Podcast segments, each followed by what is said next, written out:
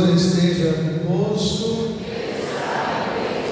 Proclamação do Evangelho de Jesus Cristo, segundo João. Naquele tempo, ao passar, Jesus viu um homem cego de nascença, cuspiu no chão, fez lama com a saliva e colocou-a sobre os olhos do cego, e disse-lhe: Vai lavar-te na piscina de Siloé quer dizer enviado. O cego foi, lavou-se e voltou enxergando. Os vizinhos, os que costumavam ver o cego, pois ele era mendigo, diziam: Não é aquele que ficava pedindo esmola? Uns diziam sim, é ele. Outros afirmavam: Não é ele, mas alguém parecido com ele. Ele, porém, dizia: Sou eu mesmo. Levaram então aos fariseus o homem que tinha sido cego. Ora, era sábado, o dia em que Jesus tinha feito lama e aberto os olhos do cego. Novamente então lhe perguntaram os fariseus como tinha recuperado a vista. Respondeu-lhes: Colocou lama sobre meus olhos, fui lavar-me e agora vejo. Disseram então alguns dos fariseus: Esse homem não vem de Deus, pois não guarda o sábado. Mas outros diziam: Como pode um pecador fazer tais sinais? E havia divergência entre eles. Perguntaram outra vez ao cego: E tu, o que dizes daquele que te abriu os olhos? Respondeu: É um profeta. Os fariseus disseram: Tu nasceste todo em pecado e está nos ensinando. E expulsaram o cego da comunidade. Jesus soube que o tinham expulsado. Encontrando-o, perguntou-lhe: Acreditas no Filho do Homem?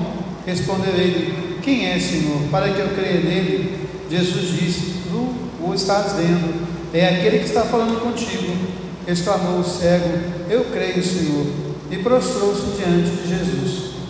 Palavra da salvação. Que a palavra do Santo Evangelho nos conduza à vida eterna. Minha irmã e meu irmão, a liturgia de hoje nos traz leituras bastante interessantes para a nossa vida, para que a gente possa buscar colocar em prática aquilo que a palavra nos ensina, aquilo que a palavra nos orienta. E eu quero pegar para me ajudar nessa leitura um verso de Drummond, de seu poema Verdade, onde ele conta que a porta da verdade estava aberta, mas apenas uma metade da verdade podia entrar. Então entrava uma metade para a sala e a outra metade ficava do lado de fora. E aí havia divergência sobre a verdade. Até que abriu-se a porta e todo mundo conseguiu entrar na sala. E lá tudo era muito luminoso, mas cada um continuava vendo apenas de acordo com a sua miopia. Ou seja, nós conseguimos ver o mundo apenas sob a lente do nosso olhar. E muitas vezes o nosso olhar nos conduz à cegueira e não à plena luz. Um outro texto que eu quero me ajudar nessa reflexão de hoje é uma história antiga contada por um teólogo chamado Rubem Alves. Ele faleceu agora há pouco tempo, mas ele foi educador, foi psicanalista, filósofo e também teólogo, professor de Campinas. Ele contava a seguinte história: que havia uma topeira.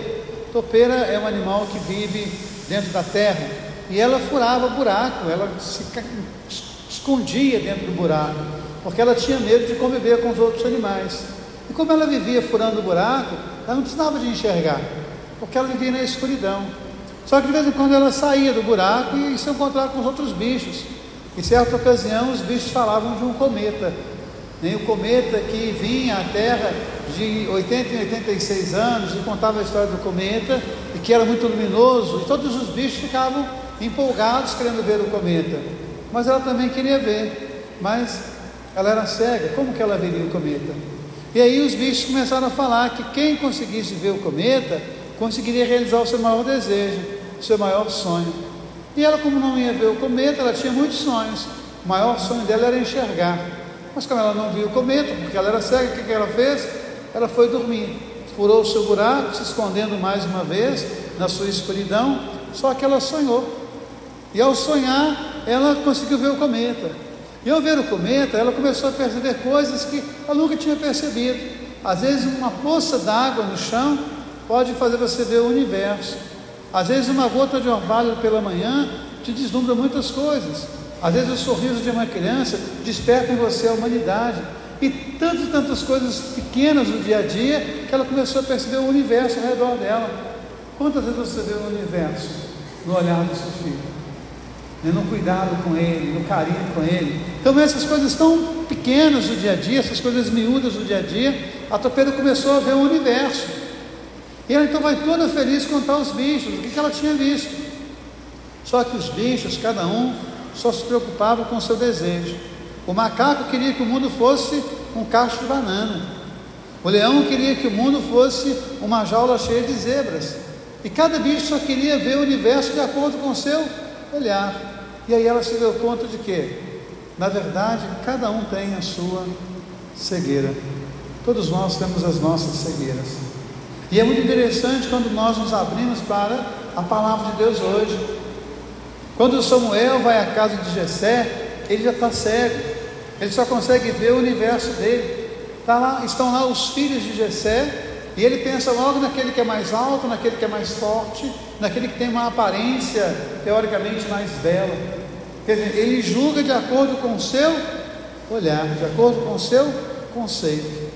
Quantas e quantas vezes a gente só consegue ver o universo através do nosso conceito? E você nunca se abre nem para uma visão mais ampla. Você nunca consegue enxergar de fato no outro, qualquer outro, o seu irmão e a sua irmã. E é interessante porque o texto fala de sete filhos de Jessé. Deus criou o mundo em sete dias. E de repente acontece o oitavo, porque Davi é o oitavo. O que, que então acontece quando você aprende a enxergar? O mundo se discutir na sua frente. Você começa a nascer de novo. Então, enxergar é viver o oitavo dia, é viver a ressurreição, é viver a graça de Deus na vida da gente. Então nós estamos aqui em a beira da piscina de Siloé, nós somos convidados a pedir ao Senhor, cura o nosso olhar, nos permita enxergar de novo, ou enxergar aquilo que nós nunca enxergamos. Aí nós deparamos com a segunda leitura, quando Paulo escreve aos Efésios, ele fala da vida do pecado e da vida na graça. Quando o olhar se abre, nós aprendemos a enxergar de novo. Nós aprendemos a ver de novo. Nós quebramos as amarras dos nossos preconceitos. O que é um preconceito?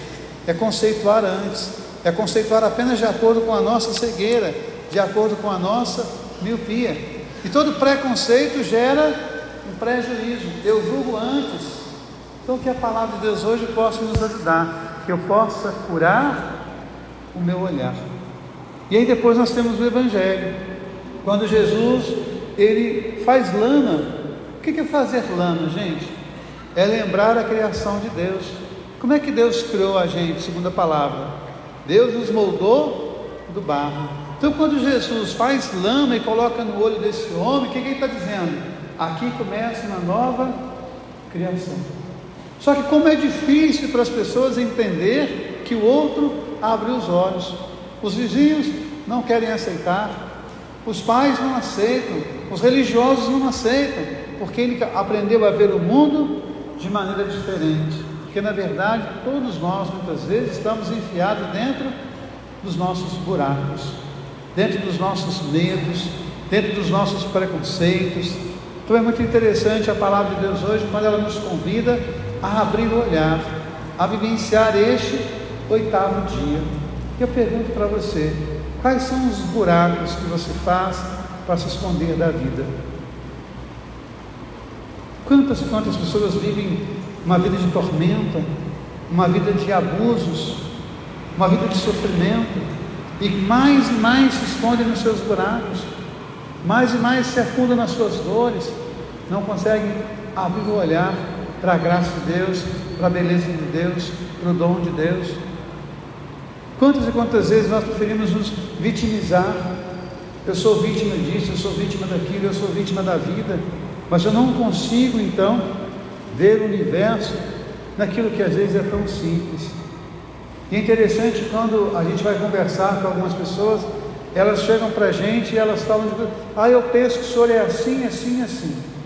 Eu penso que o senhor acha isso, isso e isso. Aí você começa a conversar com as pessoas, não é nada disso. Não é nada disso. E aí acontece o que? O oitavo dia. Vocês sabem que a arpia batismal, no início da igreja, ela é, tinha oito lados, né? octágono, como a gente diz, né? Ela tinha oito ângulos. Por que oito ângulos? Porque o batismo nos remete ao oitavo dia. É um novo nascimento, é um verde novo. Então que a palavra de Deus hoje possa curar o nosso olhar e que cada um de nós possa pensar nisso. Quais são as minhas miopias? Quais são os entraves que eu tenho no coração e no olhar? Quais são os buracos que eu tenho feito na minha vida? Vezes está no seu casamento, no seu de trabalho, você vai criando buracos, você não consegue abrir o olhar, você não consegue ver com amplidão. É interessante porque a gente acostuma até com a escuridão. A gente acha normal que as pessoas passem fome, a gente acha normal que as pessoas vivem segregadas, um em condomínios fechados, cheios de segurança, outros vivendo na rua, passando fome. E é tão comum isso para nós. Nós começamos a nos acostumar com a cegueira. Então, que possa acontecer conosco esse oitavo dia, essa abertura do olhar, essa experiência de Deus. O cego entendeu quem era Jesus, que nós vamos também entender quem é Jesus. Louvado seja nosso Senhor Jesus Cristo.